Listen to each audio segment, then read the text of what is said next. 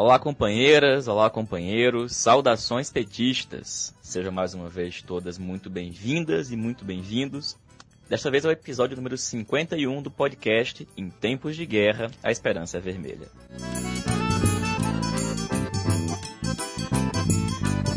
No programa de hoje, a gente escuta a companheira Natália Sena, da Executiva Nacional do PT, que comenta a reunião de ontem da Executiva Nacional do Partido. Escutamos o companheiro Walter Pomar, que comenta os pronunciamentos desastrosos de Jair Bolsonaro e as movimentações que o presidente tem feito ao longo da última semana.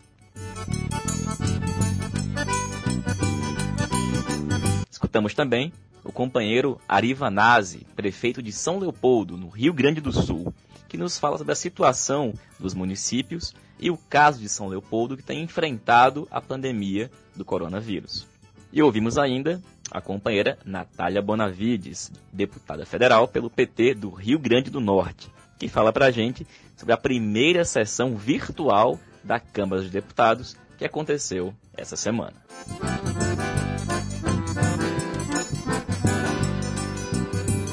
Pessoal, hoje é sexta-feira, dia 27 de março, e eu queria começar comentando a terrível e criminosa campanha que o governo de Jair Bolsonaro deflagrou, que se chama O Brasil Não Pode Parar.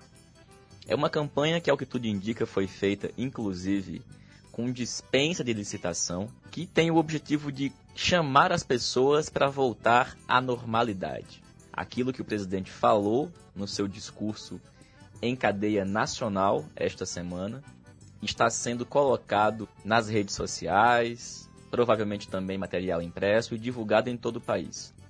Isso tem incentivado que diversas pessoas da base do bolsonarismo organize mobilizações. Tem carreata já sendo convocada, acho que algumas inclusive sendo realizadas convocando as pessoas para voltar para a rua e romper com o isolamento social. E além disso, uma parte das pessoas que não são da base do bolsonarismo, mas que veem o presidente da República ir na TV e dizer que pode sair, tá tudo bem, tá tudo normal, acha que de fato pode voltar. E quem precisa trabalhar de manhã para poder comer de noite, ao escutar isso, certamente vai voltar para a rua.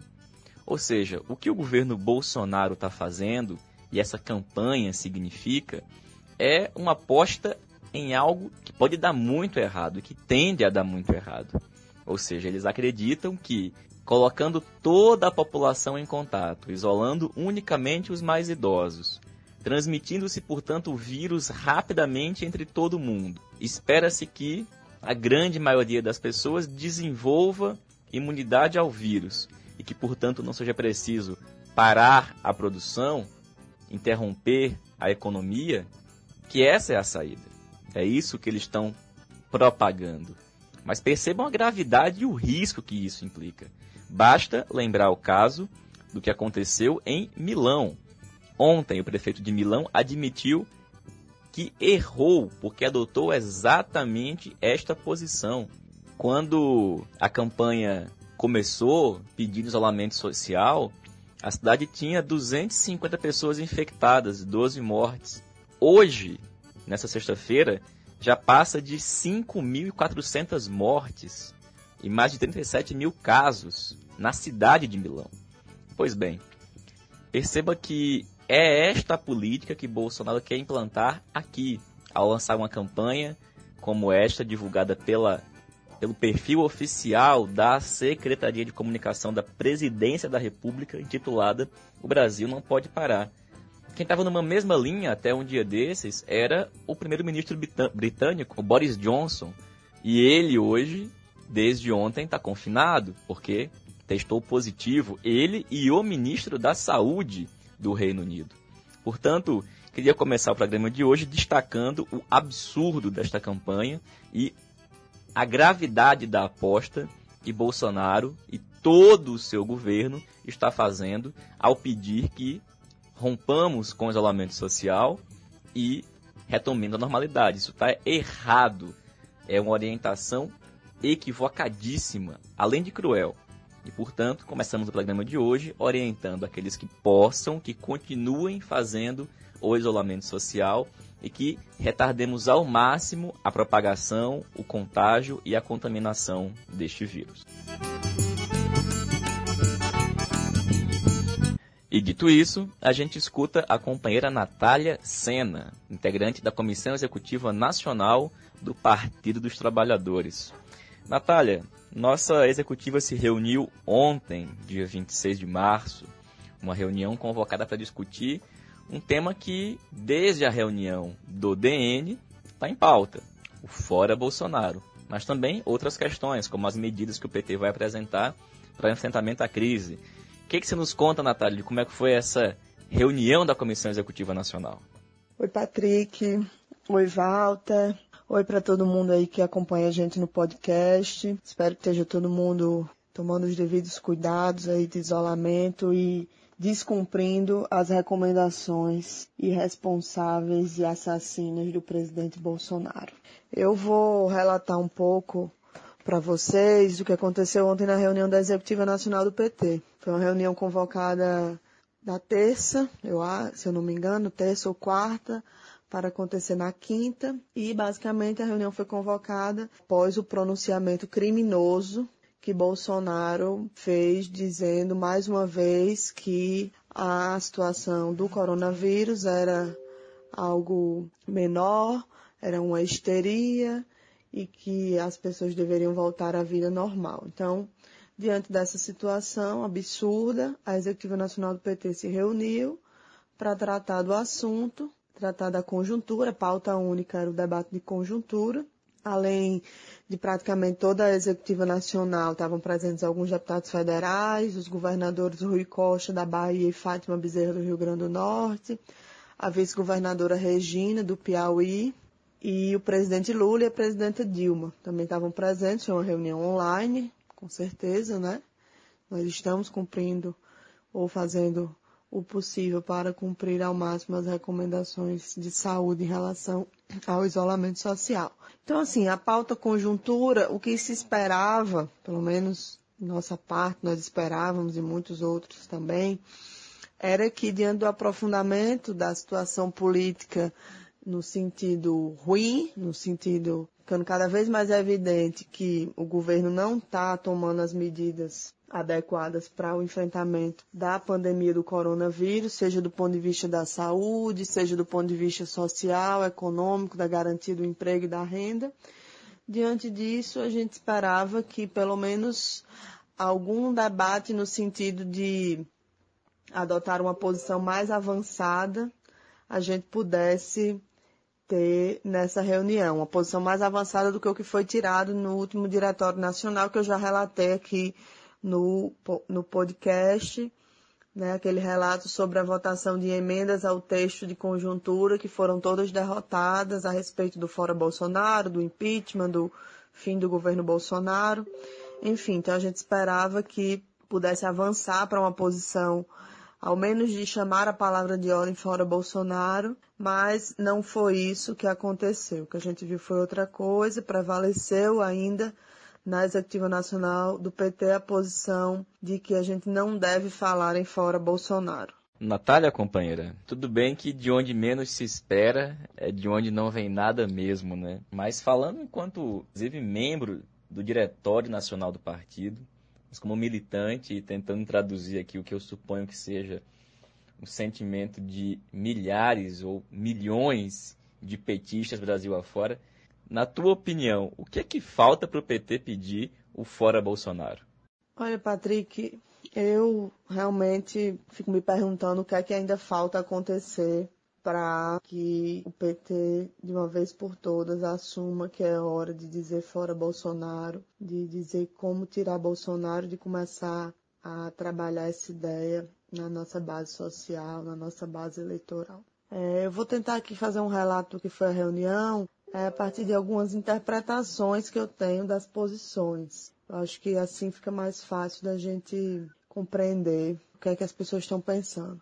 Basicamente existem dois blocos. Uma parte defende que a gente fale de acabar com o governo, e outra parte defende que a gente fale das questões da vida do povo sem apontar uma saída política em, em relação ao governo, seja ela qual for.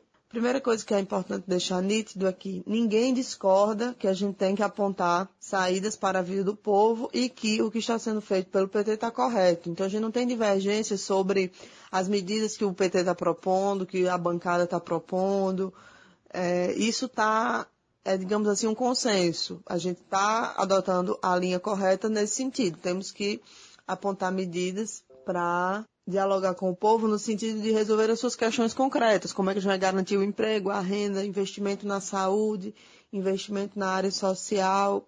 Então isso não tem divergência, sendo que uma parte acha que além disso, a gente tem que propor uma saída política e outra parte acha que não é hora de falar de política.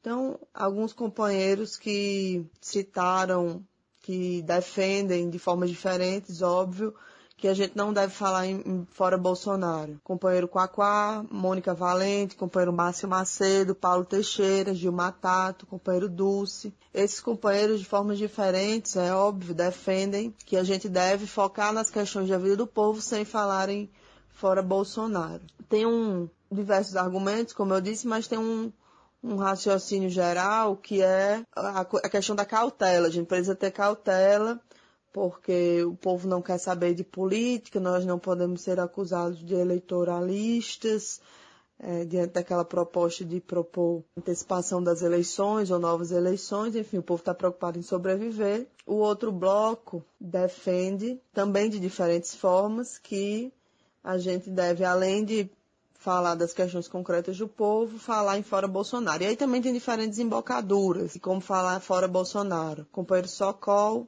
defende que a gente defende o fim do governo Bolsonaro, mas critica a questão da palavra de ordem, critica o impeachment, critica a saída sobre novas eleições. O companheiro Rui Falcão é, fez a defesa de um texto importante que a gente apresentou, que desenvolve todo o argumento, toda uma análise da conjuntura e propõe o fora Bolsonaro com antecipação das eleições, eleições livres das quais Lula possa participar. Né? Outros companheiros como Joaquim Soriano, Miziara, Maria do Rosário, deputado Rogério Corrêa também defendem que a gente adote a palavra de ordem fora Bolsonaro. Então esse é mais ou menos o desenho da reunião, eu dividi em blocos para facilitar o entendimento. Citei alguns, não citei todos, alguns companheiros que são referência em cada um desses blocos. E eu tenho uma, uma visão de que até existe uma maioria que já está convencida de que com Bolsonaro não dá mais, né? A diferença, a diferença que existe é que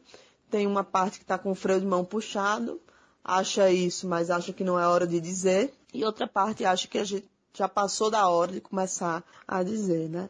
Eu tenho uma, uma interpretação, até falei sobre isso ontem no, no programa, no nosso programa, o antivírus, que é, tem uma certa distorção em relação ao que é o acúmulo de forças. Porque todo mundo fala que a gente precisa acumular forças para chegar no momento de tirar o governo Bolsonaro, de derrubar ele, de derrotar e é, encontrar uma saída política. Mas aparentemente uma parte das pessoas acha que defender uma ideia por exemplo, não é parte desse acúmulo de forças. Então a gente precisaria primeiro estar consolidado na sociedade essa ideia para depois que a gente pudesse adotar a palavra de ordem. Para mim é uma coisa meio difícil de compreender, porque eu acho que tem uma diferença muito grande sobre o que cada um entende é, do que é o acúmulo de forças. Outra coisa que aparece muito na discussão é o fato de que essa não seria a tarefa do PT. E aí, mais uma vez, é, eu cito que acho que tem um freio de mão puxado também, e isso tem a ver com o que eu chamo de chip de governo. Eu acho que a gente tem uma dificuldade, uma parte de nós tem uma dificuldade muito grande de apresentar propostas que contribuam para conscientização e para acumular força sem que elas sejam materializadas é, no dia de amanhã, digamos assim. A gente não consegue, por exemplo, hoje ter condições para materializar uma proposta de antecipação ele das eleições, é óbvio. Né? Mas eu acho que isso não deveria impedir a gente de dizer que a saída é a antecipação das eleições.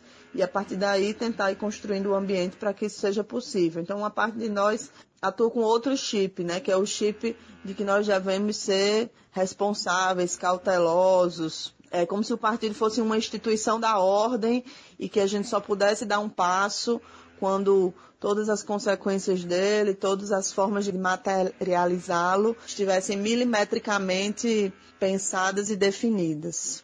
Então esse é o resumo da, do que aconteceu na reunião. O principal debate é esse, né? De um lado tem gente que acha, e nós estamos incluídos nesse grupo, que a gente precisa dar o passo adiante em relação à conclusão de que com Bolsonaro não dá mais e dizer isso, dizer que Bolsonaro tem que sair e nos arriscarmos de propor as medidas que a gente acha que devem ser propostas para que Bolsonaro seja retirado. E outra parte acha que ainda não é o momento. Muito bem, entendi. Agora, Natália, por fim, é, nesse debate, é, para orientar, inclusive, nossa companheira, nossa militância, qual é a nossa posição dentro, né, você já mencionou, mas o que, que a gente tem defendido diante desse cenário?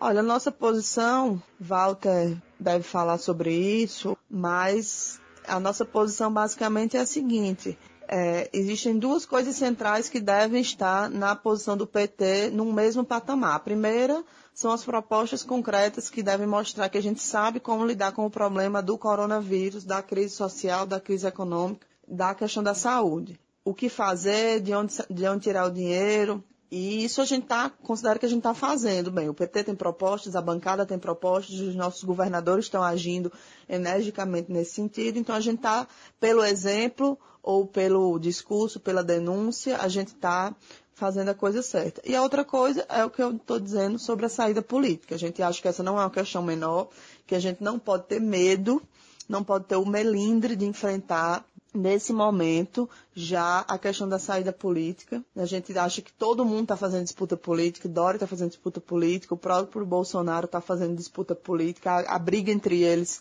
na reunião dos governadores do Sudeste é emblemática disso, é disputa política aberta e franca. Então, é, a democracia está em risco, né? O próprio Bolsonaro já disse isso com todas as letras na sua entrevista coletiva lá em frente ao Palácio da Alvorada. Então, se a democracia está em risco, a gente não pode se limitar a pressionar o governo, o governo, a dizer para esse governo assassino o que ele tem que fazer. É, ele não está deixando de tomar as medidas é, adequadas por incompetência, é uma opção política, né? Então, diante de uma coisa dessa, a gente não pode agir como avestruz e ficar se lamentando de que ele não está fazendo o que a gente faria, né?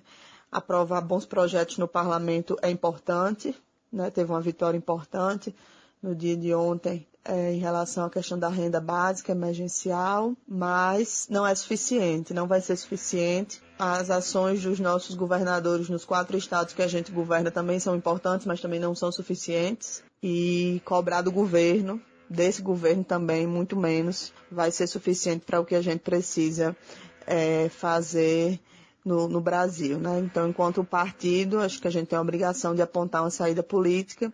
É, essa saída política, na nossa opinião, passa por defender o fora Bolsonaro, passa por criar as condições de conexão com a maioria do povo para que essa palavra de ordem fique é, seja massificada, seja compreendido como uma necessidade de proteção da vida. Né? Como eu tenho dito, diante de um governo assassino, é, defender a vida tem que passar por derrubar esse governo que é assassino. Então, é, isso é o que a gente tem defendido, reconhecendo todas as dificuldades de uma proposta como essa, de imediato, uma proposta que antecipe as eleições, né?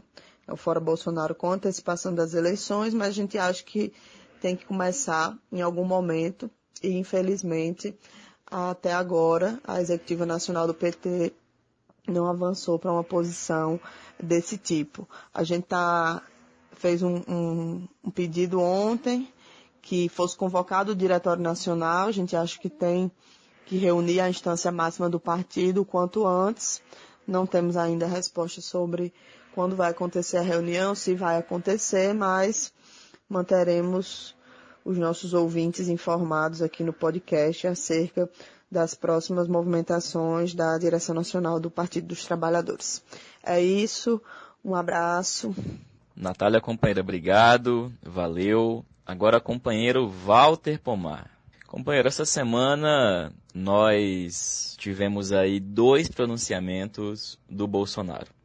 Primeiro, uma declaração em rede nacional, onde ele falou barbaridades, como, por exemplo, que a gente tinha que voltar à normalidade, que o país não podia parar por conta de uma gripezinha, que pessoas como ele, com um suposto histórico de atleta, não tinham com que se preocupar, falou em confinamento vertical, enfim. E no dia seguinte, declaração saindo do Palácio da Alvorada, reforçou tudo isso e foi muito além. Enfim, Walter, o que, que, você acha desses movimentos do Bolsonaro nessa semana, dessas declarações, o que, que tudo isso tem significado? Olá, Patrick. Olá, ouvintes do podcast, comandado pelo Patrick Araújo. Olha, Patrick, o discurso feito pelo Jair Bolsonaro em cadeia nacional, a entrevista que ele concedeu no dia seguinte, quando saía do Palácio Alvorada, o bate-boca dele com o governador Dória e as demais aparições, tweets, textos, notas e vômitos cometidos pelo presidente da República nos últimos dias correspondem a um plano político que é preciso deixar muito claro para que a gente não subestime e para que a gente possa combatê-lo com mais eficácia. Esse plano inclui uma interpretação dos acontecimentos. Para usar a palavra da moda, que eu não aprecio muito, uma narrativa. E qual é a, entre aspas, narrativa proposta pelo presidente Jair Bolsonaro? Essa narrativa principia dizendo que a pandemia de coronavírus não é tudo isso que estão dizendo por aí. Para a maioria das pessoas, o coronavírus só vai provocar uma gripezinha. São os idosos e aqueles que têm várias doenças que correm maior risco. Ora, se a pandemia do coronavírus não é tudo isso que está aí, não precisa de uma quarentena, não precisa de um isolamento social horizontal. Basta um isolamento vertical. Basta isolar os velhinhos e aqueles que têm várias doenças. Se a gente fizer uma quarentena generalizada, um isolamento social generalizado, o país vai entrar em crise econômica. Ou seja, a crise não é produto da política do Guedes barra Bolsonaro. A crise será um produto de uma quarentena desnecessária que alguém quer impor ao país para provocar uma crise econômica. Com qual objetivo? Com o objetivo de gerar o caos. E quem seriam essas pessoas tão maléficas que, sem a menor necessidade, querem se aproveitar de uma gripezinha para provocar uma grande crise econômica? A esquerda. O presidente Jair Bolsonaro, na coletiva que ele deu na saída do Alvorada, foi explícito. A esquerda quer o caos para fazer aqui no Brasil o que ela fez no Chile. E se isso acontecer, a normalidade democrática estará em risco. Normalidade democrática em risco é a senha que os cavernícolas usam quando querem nos ameaçar com uma intervenção militar. A quem esse discurso atende? Em primeiro lugar, aos empresários que não querem parar a produção.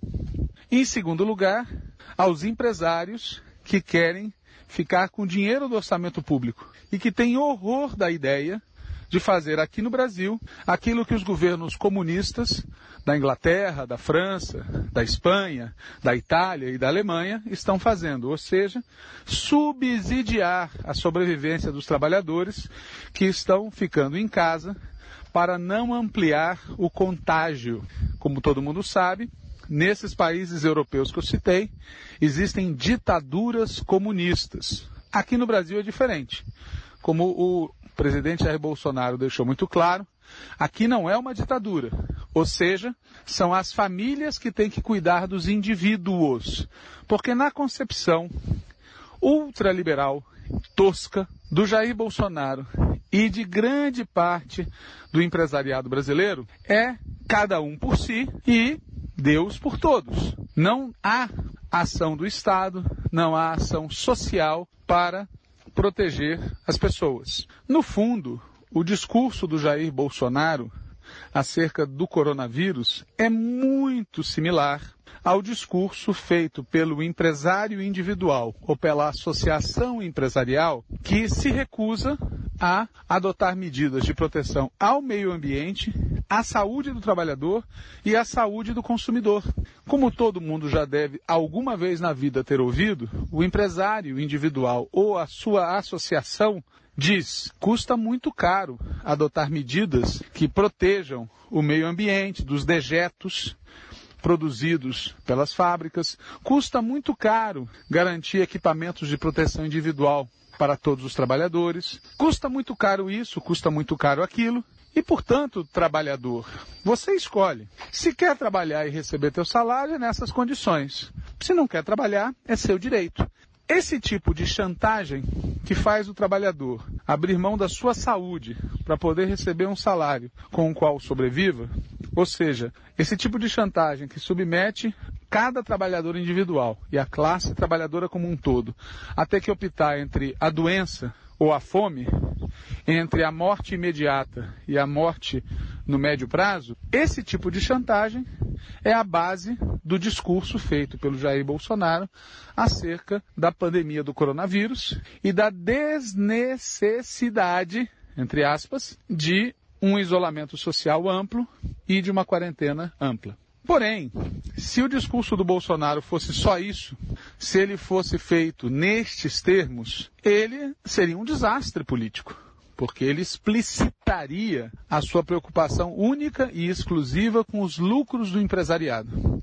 Por isso, tanto no discurso quanto na coletiva, quanto em outras oportunidades, o Bolsonaro tenta aparecer como alguém que estaria preocupado com o emprego e com o salário do trabalhador comum que vai ser prejudicado se a crise econômica se instalar. Lembrem-se que ele não admite que a crise já está aí produto das políticas do seu governo. Jair Bolsonaro tenta se apresentar como alguém preocupado com o autônomo que deixará de receber a sua renda, tenta aparecer como preocupado com o salário do servidor público e assim por diante. E notem que essa demagogia dialoga com o senso comum de uma parte da classe trabalhadora que foi efetivamente ganha para o discurso neoliberal, segundo cada um por si e Deus por todos. E nós não devemos subestimar o apoio deste tipo de posição, que tira o Estado de cena, tira a sociedade de cena e faz com que a sobrevivência de cada um seja única e exclusivamente uma responsabilidade pessoal ou, no máximo, da família. Claro que as pessoas sabem que, diante de uma enchente, diante de um incêndio, diante de um terremoto, diante de um tsunami, diante de alguma catástrofe em larga escala, cada um sozinho ou com sua família não consegue se proteger nem se salvar. Por isso é que é tão importante no discurso do Bolsonaro minimizar os efeitos do coronavírus e da pandemia. Nisso, ele copia as atitudes e o discurso do seu grande líder, Donald Trump, que procede da mesmíssima maneira nos Estados Unidos, com algumas diferenças importantes, entre as quais garantir 1.200 dólares para a sobrevivência dos cidadãos que necessitem. De toda maneira, a postura do Bolsonaro vem acompanhada do apoio do Donald Trump, de uma boa parte do empresariado brasileiro, de um grande número de indivíduos que acreditam mesmo que a fé vai deter a expansão do vírus e assim por diante. Além disso, Bolsonaro desencadeou uma campanha que inclui carreatas, inclui um filme publicitário muito bem feito, por sinal, com o mote O Brasil não pode parar, e uma série de outras iniciativas políticas, entre as quais atacar violenta e duramente ex-aliados dele, como Ronaldo Caiado, e como o governador João Dólar Dória, para não falar do Witzel Mira na cabecinha. Todos eles apoiaram Bolsonaro e com eles, Bolsonaro entrou em choque nos últimos dias de maneira muito dura, porque ele sabe que a pandemia terá como efeito aprofundar a crise econômica e ele quer tirar do colo dele isso e colocar no colo de alguém. Crise não é culpa do Guedes, crise não é culpa do Bolsonaro, crise é culpa daqueles irresponsáveis, demagogos, que pararam o país sem necessidade. A coisa é tão catastrófica, é tão assustadora, que muitas pessoas tratam como se fosse algo patológico.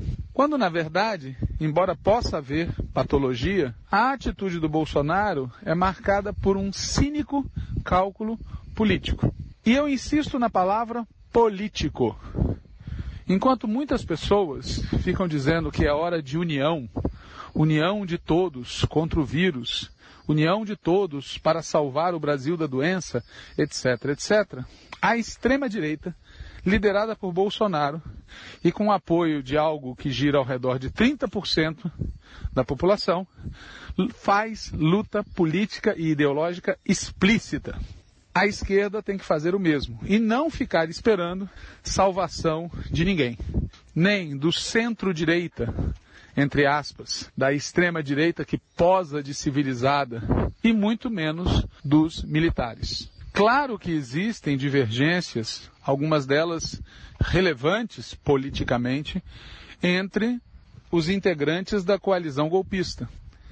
O bate-boca entre Bolsonaro e Dória os ataques de Bolsonaro a Witzel, o contra-ataque de Caiado a Bolsonaro, nada disso é ilusão de ótica. Existem divergências políticas entre eles, mas sempre é importante lembrar: todos compartilham o mesmo programa ultraliberal e a mesma fobia da esquerda. O mesmo Dória que tenta posar de up-to-date no combate ao coronavírus é aquele que demite merendeiras, demite os funcionários do Poupa Tempo, encaminha uma reforma da Previdência devastadora, faz cortes, privatizações, joga a PM contra os trabalhadores e os moradores das periferias, os negros, os pobres. Portanto, nós estamos diante de uma disputa política na coalizão que nos combate. Essa disputa pode e deve ser aproveitada por nós, mas nós não podemos nos iludir com o significado dessa disputa. Vença um lado ou vença outro lado, a democracia continuará em risco, os direitos sociais continuarão em risco e a soberania nacional continuará em risco. Claro que há também divergências entre os militares e o presidente Jair Bolsonaro. Não todos os militares. É bom lembrar sempre que Bolsonaro tem um forte apoio tanto nas polícias, quanto nas milícias, quanto nas Forças Armadas. Não apenas na soldadesca, mas também entre oficiais de alto escalão. Entretanto, também é verdade que há setores das Forças Armadas e das polícias que olham com desconfiança para essa tática de polarização permanente. A cúpula das Forças Armadas, assim como a cúpula do empresariado, prefere uma espécie de paz social, em que a classe trabalhadora seja explorada, em que os pobres sejam oprimidos, mas sem muita grita, sem muita provocação, sem muita bulha. E a dinâmica do Bolsonaro é o oposto disso. É a dinâmica da polarização, da grita e da bulha permanente. Neste sentido, há uma divergência entre eles. Mas essa divergência não será capaz de produzir uma alternativa democrática para o país. Isso fica muito claro quando nós vemos o presidente Mourão demarcar com os exageros retóricos do Bolsonaro e lembramos logo em seguida que é o mesmo Mourão que fez aquela fala violenta na loja maçônica, que deu entrevistas à televisão falando em golpe dentro do golpe. Também fica claro quando nós vemos o comandante do Exército, general Pujol, falando em braço forte e mão amiga. Portanto, não vamos nos iludir sobre o significado e as consequências dessa suposta ou real oposição a Bolsonaro dentro das Forças Armadas. E tampouco vamos superestimar a força dessa gente. Ontem houve uma alteração nos comandos militares. Há quem diga que essa alteração não tem nada de estranho, foi meramente burocrática e tudo o que ocorreu foi dentro do esquadro. Mas há também quem diga que essa alteração demonstra que também Bolsonaro move as suas peças. Seja como for, não é por aí. Não é se aproveitando, pegando carona no conflito entre os militares e Bolsonaro, que nós vamos recuperar as liberdades democráticas no Brasil. O conflito entre Bolsonaro e os governadores, entre Bolsonaro e uma parte dos militares, entre Bolsonaro e a Rede Globo de televisão, entre Bolsonaro e uma parte da sua coalizão golpista, são sinais de que nós vivemos um momento de imensa crise econômica, social, política e cultural. E uma das características de momentos de crise é a velocidade com que a correlação de forças se altera.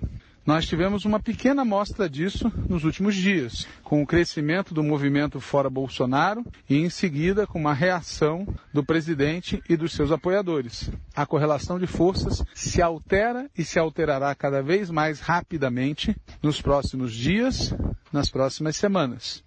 Por tudo isso, estão profundamente equivocados aqueles que defendem que as nossas propostas, as propostas da esquerda, as propostas do PT, devem estar limitadas à atual correlação de forças, aquilo que é possível fazer na atual correlação de forças. Claro que em qualquer circunstância, não só agora, nós sempre temos que ter em mente qual é a correlação de forças e o sentimento médio do povo.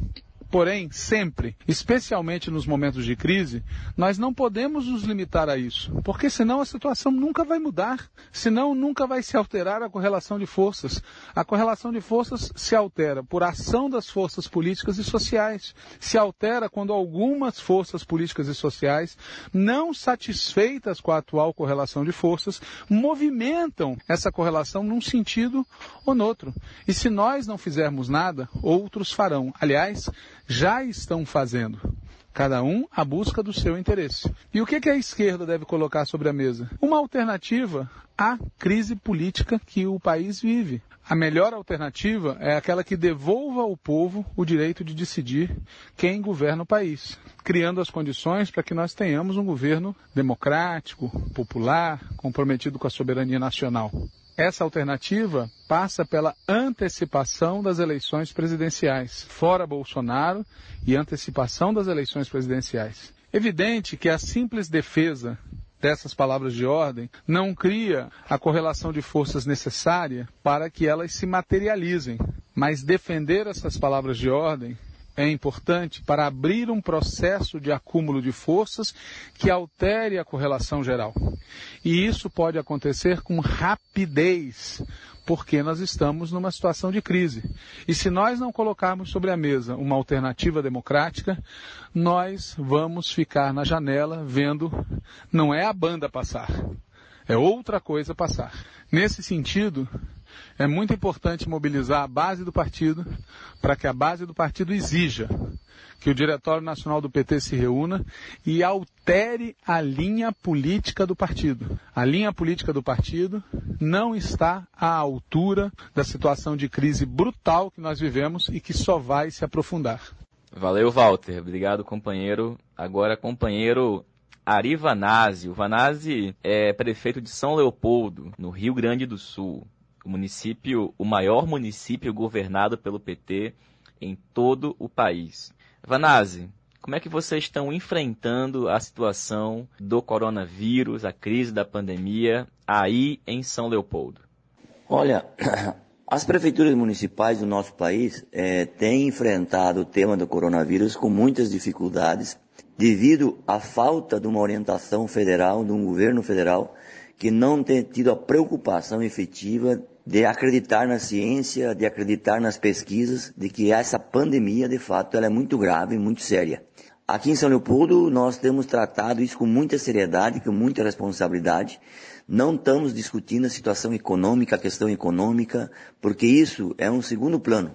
O que nós precisamos fazer agora é justamente tratar de cuidar da vida da população e cuidar da vida dos mais pobres, dos mais humildes, daqueles que mais precisam do Estado todas as nossas medidas aqui, desde fazer com que a gente faça isolamento da população em casa, nesse período mais crítico, Além disso, nós também nos preocupamos com as nossas crianças, que cancelando as aulas, a gente acabou comprando um kit de alimentação para que eles possam se alimentar em casa.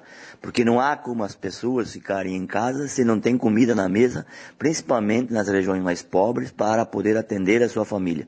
Construímos uma grande articulação com as entidades serviços sociais da nossa cidade, aonde essas entidades que hoje prestam serviço para a nossa comunidade, do ponto de vista de fazer atendimento social, tendo creches comunitárias, tendo trabalho de cuidar de moradores de ruas, aonde nós também fizemos alguns tipos de repasse de recursos, de parcerias, para que elas pudessem envolver intensamente nessa política de proteção da vida, de cuidar das pessoas e com isso facilitar um pouco essa cruzada que nós precisamos ter nos próximos 30 60 dias.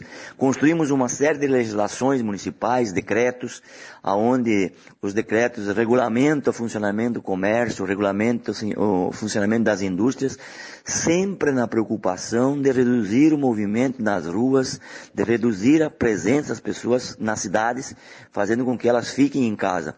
Tanto é que nessa cidade de São Leopoldo, na nossa cidade, nós nos últimos dias reduzimos em 90% a circulação de pessoas.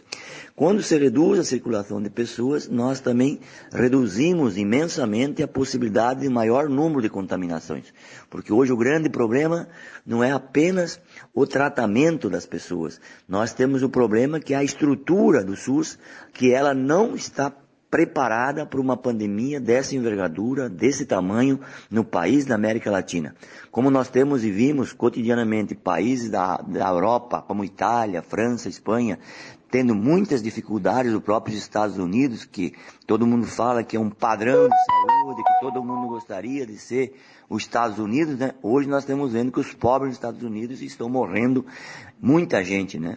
Então nós aqui estamos preocupados com isso, tirando de circulação, evitando um maior número de é, contaminados, para que o nosso sistema de saúde possa atender e possa também, de fato, é, ser é, capaz de atender a demanda. Né? E isso, no fim das contas, nós temos uma opinião política sobre esse tema. Nós acreditamos na ciência, acreditamos nas pesquisas e, de fato, essa é uma pandemia. Agora, Vanazzi, a gente tem percebido que existe uma absoluta falta de coordenação por parte do governo federal. Algumas das principais ações e medidas estão sendo tomadas por governadores e por prefeitos. Como é que tu avalia essa situação? De fato, é, num caso deste, nossa situação histórica que estamos vivendo, desta pandemia do coronavírus, é, é, nós não temos governo federal. É um dos momentos mais tristes da nossa história, aonde um presidente da República, além de não ter uma atitude de governar, de presidente, de governante de uma nação deste, deste porte, numa crise profunda que se avizinha e que se arrasta no nosso país, tanto do ponto de vista econômico quanto do ponto de vista social, agora agravada pela questão do coronavírus, nós não temos presidente. Isso é um dos grandes é, grandes preocupações dos prefeitos municipais, das prefeituras municipais. Porque um navio como um país, como o Brasil, não tendo comandante, nós todos fizemos as ações justamente calcadas naquilo que tem a ver com as nossas fronteiras dos nossos municípios. Mas isso é insuficiente, porque hoje as cidades como São Leopoldo, Grande Porto Alegre, ou as metrópoles desse país, são cidades conurbadas. Esse é o primeiro elemento. Não tem coordenação, não tem plano de ataque a este problema, não tem orientação. E o mais grave, é um governo governo irresponsável, incapaz, que faz, incentiva a população descumprir as ordens que os municípios traçam, descumprir as ordens que os governadores traçam com o cuidado que nós devemos ter. Não sei qual é a razão. Talvez isso seja razões econômicas, expressas aí por alguns atores que o apoiam, aonde estão preocupados com o lucro, com a economia, e a vida das pessoas não interessa para esse, para esse setor mais, mais gordo economicamente do nosso país, que são os grandes milionários dessa, dessa terra. Por isso que esse governo é um governo que tem atrapalhado os municípios, atrapalhado os estados no ponto de vista do combate dessa grande pandemia que nós estamos vivendo. Segundo, um governo que pensa assim, que age assim, ele também não está preocupado em estruturar o sistema de saúde. Hoje, a nossa sorte é que nós temos o SUS que vem se arrastando, sobrevivendo a todos os ataques desse governo. Federal. Mas o SUS, ele é incapaz de atender a demanda que se apresenta nas redes públicas de saúde. E isso eleva ainda mais a gravidade quando nós temos um governo federal que congelou por 20 anos o orçamento da União do ponto de vista das estruturas de atendimento à nossa população mais pobre, do ponto de vista da saúde, da educação e da ciência social. Um governo que não tem apresentado nenhum tipo de investimento, de incremento é, de investimentos nas áreas que hoje precisam ser atacados.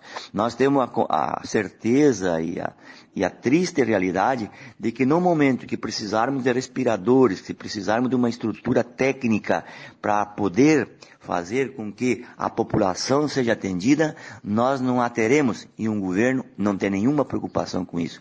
Segundo, o governo, além de congelar o orçamento, também é, acabou com o programa Mais Médico, que era uma das formas extraordinárias nesse momento de atacar a pandemia, de buscar solução a partir da prevenção, que é aquilo que a gente deve fazer e que os municípios, nosso município de São Leopoldo tem feito, é cuidar da saúde da população e não cuidar apenas da doença. E esta política foi desmontada pelo governo federal, deixando a maioria da população à mercê da própria sorte e da própria realidade. Portanto, é um governo irresponsável, um governo que não tem nenhum compromisso com os, com os municípios, com os estados e muito menos com a população e só faz atrapalhadas e só prejudica o trabalho de quem quer de fato tratar com seriedade essas questões da pandemia. Mas nós vamos passar por isso.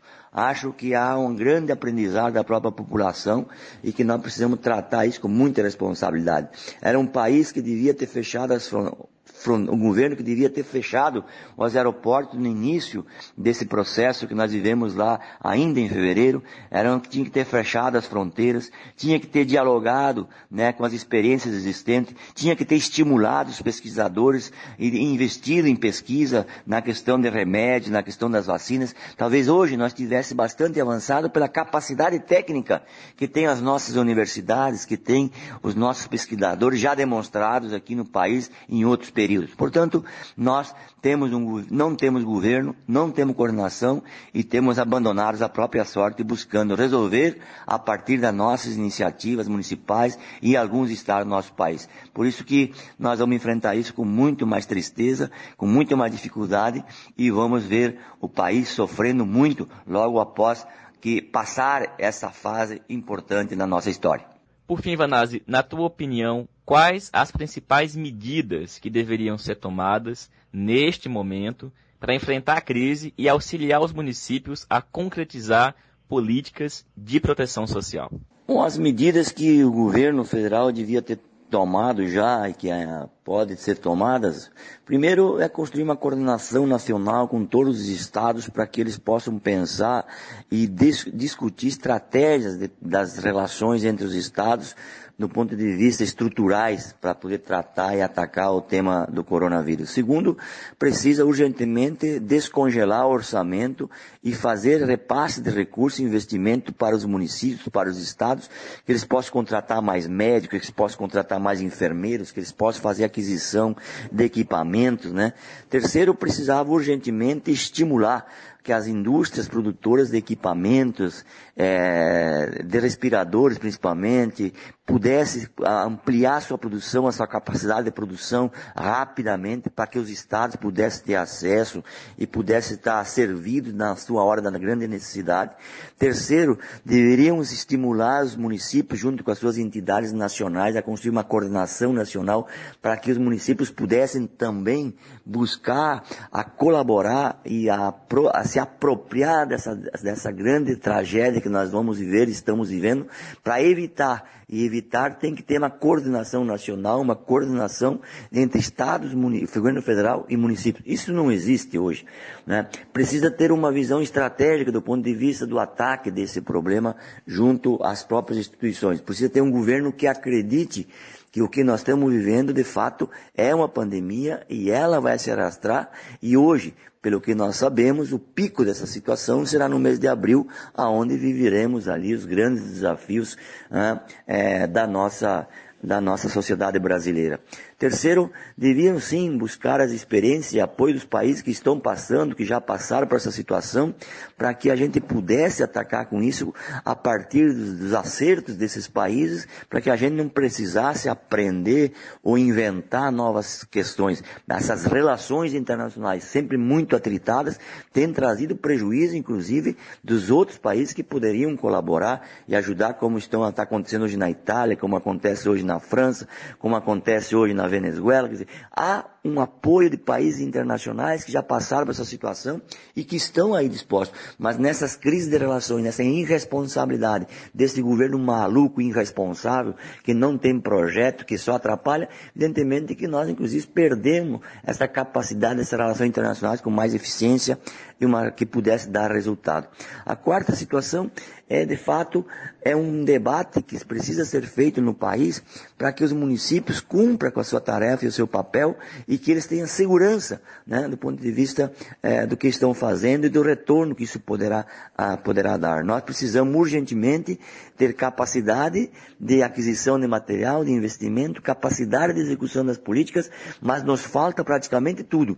Nós não temos médicos na nossa cidade. Hoje há uma corporação que te impõe dificuldade do ponto de se apresentar.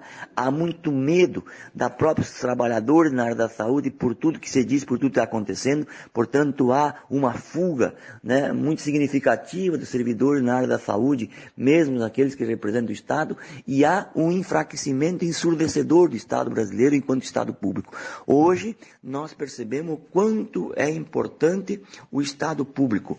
É? Hoje, as pessoas percebem isso. O Estado que não tem médico suficiente, que não tem enfermeiro suficiente, que não tem leite suficiente, um Estado que, no seu papel estratégico de cuidar da população, de defender o seu povo, hoje ele está muito fragilizado, muito fragilizado em todos os aspectos. Portanto, nós precisávamos um governo que imediatamente fizesse algumas alterações na própria legislação para poder dar capacidade de que a gente estruturasse o corpo técnico, os municípios, né, junto com as questões importantes de gestão pública. Há um governo federal que não foi capaz de chamar todas as instituições nacionais, que era muito importante, Ministério Público, Tribunal de Justiça, enfim, todos os órgãos, aqueles internacionais que pudessem ser um grande corpo, um corpo de pensar, um corpo de atuar em toda a sua esfera nacional. Isso o governo não fez, nós temos mais dificuldade fazendo nos municípios. Portanto, há de fato uma situação dramática que nós estamos enfrentando e vamos enfrentar. Evidentemente que as mortes que nós vamos ver são, vão ser muito maiores por falta de política nacional, de política de Estado e de um comandante que tenha cabeça. Porque esse não tem cabeça, não tem corpo e, aliás, não pensa numa solução para o seu país e não cuida do seu povo. É isso que os municípios hoje sentem a falta de um governo que possa coordenar, estimular, ajudar e incentivar o ataque dessa grande pandemia que nós estamos passando. Olha, Vanazzi, muito obrigado, companheiro, muita força e continuemos aí firmes no combate a esse vírus, a essa pandemia e à crise, que infelizmente é aprofundada pelo desastroso governo do Bolsonaro. Agora, companheira Natália Bonavides. A Natália é a mais jovem deputada da bancada federal do Partido dos Trabalhadores. É do Rio Grande do Norte. E comenta pra gente como é que está sendo essa primeira semana de sessões virtuais na Câmara dos Deputados. Quais foram os projetos apresentados pelo PT, pela oposição e como é que está sendo o ambiente de discussão neste momento na Câmara Federal. Oi, Patrick. Oi, companheiras e companheiros que acompanham o podcast Em Tempos de Guerra, Esperança Vermelha. Aqui é Natália Bonavides. Hoje eu exerço o mandato de deputada federal pelo PT do Rio Grande do Norte e vou contar um pouco para vocês como é que foi essa semana no Congresso Nacional, na Câmara dos Deputados. Acho que vocês acompanharam nas notícias que o Congresso passou a ter o funcionamento remoto, né? Nós estamos trabalhando de forma virtual.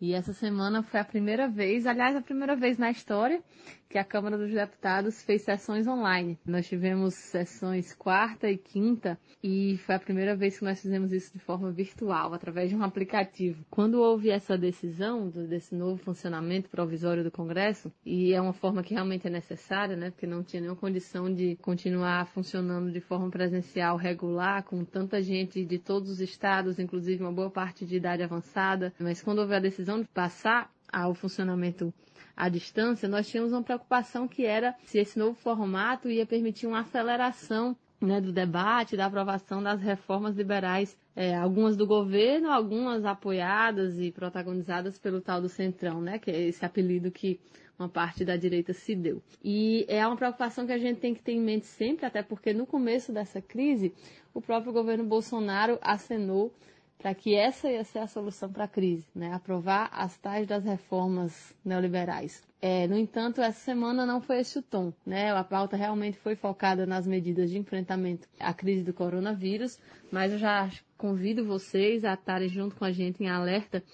Acho que vocês ouviram minha gata miando aqui, é Tere, depois eu explico o nome dela para vocês. É, convido vocês para estarem junto comigo em alerta, junto com a gente é, para que não se aproveite esse momento de crise para passar essas reformas antipovo, antipopulares, como pode acontecer. Né? O momento é de debater lá no Congresso as reformas que tragam proteção né, à classe trabalhadora que está sendo atingida por essa crise.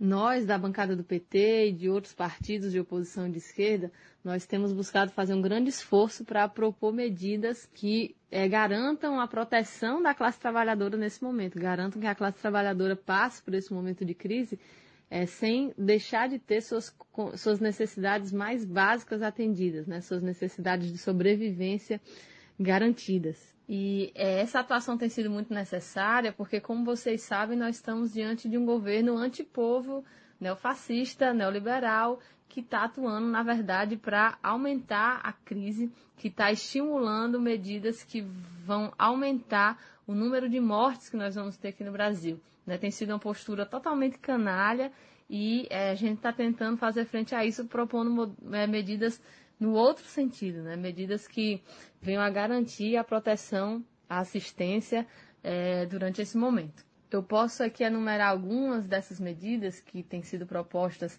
pelo nosso mandato, por outros mandatos do PT, por outros mandatos dos partidos de esquerda, como a garantia de uma renda mínima, a garantia de estabilidade para que as pessoas não sejam demitidas nesse momento, é, um auxílio emergencial para alguns setores específicos, como a população em situação de rua, é, os agricultores familiares, a proibição de se cortar energia, luz, o auxílio a micro e pequeno empresários para que tenham como garantir folha de pagamento durante esse período, medidas emergenciais para o setor cultural, enfim, são várias as áreas em que nós temos proposto medidas para enfrentar essa situação. E eu queria fazer o destaque para uma dessas propostas, né, que foi uma proposta comum de todos os partidos de oposição e que foi a votação na Câmara essa semana, que foi a proposta de uma renda mínima emergencial. O governo Bolsonaro havia sinalizado com um voucher de 200 reais para os trabalhadores informais. E nós da oposição defendíamos uma proposta de renda mínima emergencial de um salário mínimo para os trabalhadores em situação de vulnerabilidade. É, houve intensas negociações e acabou sendo aprovada a seguinte proposta: 600 reais por trabalhador nessas condições, ou de desemprego, ou de é, informalidade, ou que fossem microempreendedores que estivessem sem renda, podendo haver até dois benefícios por família, ou seja, cada família vai poder chegar a receber até R$ 1.200 sendo considerada aí que as famílias de mães solo, ou seja, aquelas famílias que são chefiadas só por mulheres, é, também vão ter direito a essa cota dupla. Então, também vão poder acessar os R$ 1.200. É, foi uma conquista muito importante que o governo logo depois quis capitalizar como sua conquista, né, como sua proposta, é, dizendo que vai, né, que autorizou é o benefício de 600 reais por pessoa. E a gente deve lembrar a todo mundo que tenha, esteja tendo acesso a esse tipo de informação mentirosa e equivocada, que a proposta de Bolsonaro e Guedes, na verdade, era de 200 reais e que foi com a atuação, né, com a mobilização popular, mesmo virtual, mesmo através de panelaços, né, através de manifestações de janelas, que a gente conseguiu que esse valor fosse aumentado. Claro que essa medida ainda é insuficiente diante do tamanho da crise que nós, pela qual nós estamos passando e que ainda vamos passar, porque as coisas vão se agravar muito, mas foi um bom começo, né? Foi um começo de uma conquista aí é, que vai garantir condições mínimas a essa massa de trabalhadores que está vivendo nessa situação de vulnerabilidade que é, que vai poder ser abarcada por essa medida. A medida ainda não está valendo, ainda vai passar no Senado, depois de passar no Senado ela precisa da sanção presidencial. Nós esperamos que não haja veto, já que já houve, né, é, essa medida está sendo passada inclusive por unanimidade. Assim foi na Câmara ontem. Bom, esse tem sido o movimento dos partidos de oposição. É, nós vamos, durante todo esse período, fazer a defesa de projetos que vão nessa linha é, de garantir condições de vida para a classe trabalhadora do nosso país que vai passar por esse momento é, de crise tão difícil. A gente vai se comunicando nessas próximas semanas e eu vou mandando notícias do que está acontecendo no Congresso. Bom, uma última coisa que eu não sei se o Patrick vai cortar, porque meus áudios já estão grandes, que eu ouvi o miado da minha gata e ficou curioso com o nome dela. O nome dela é Terei, em homenagem à primeira mulher a ir para o espaço, a soviética Valentina Tereshkova. um beijo grande e até a próxima. Natália, querida, muito obrigado, companheira. Força. E pessoal, este foi mais um episódio do podcast Em Tempos de Guerra, a Esperança Vermelha. Uma produção da militância da tendência petista Articulação de Esquerda, com publicação semanal nas segundas e sextas-feiras. Sigamos firmes no combate a este governo neofascista e ultraliberal. Saudações petistas e fora Bolsonaro.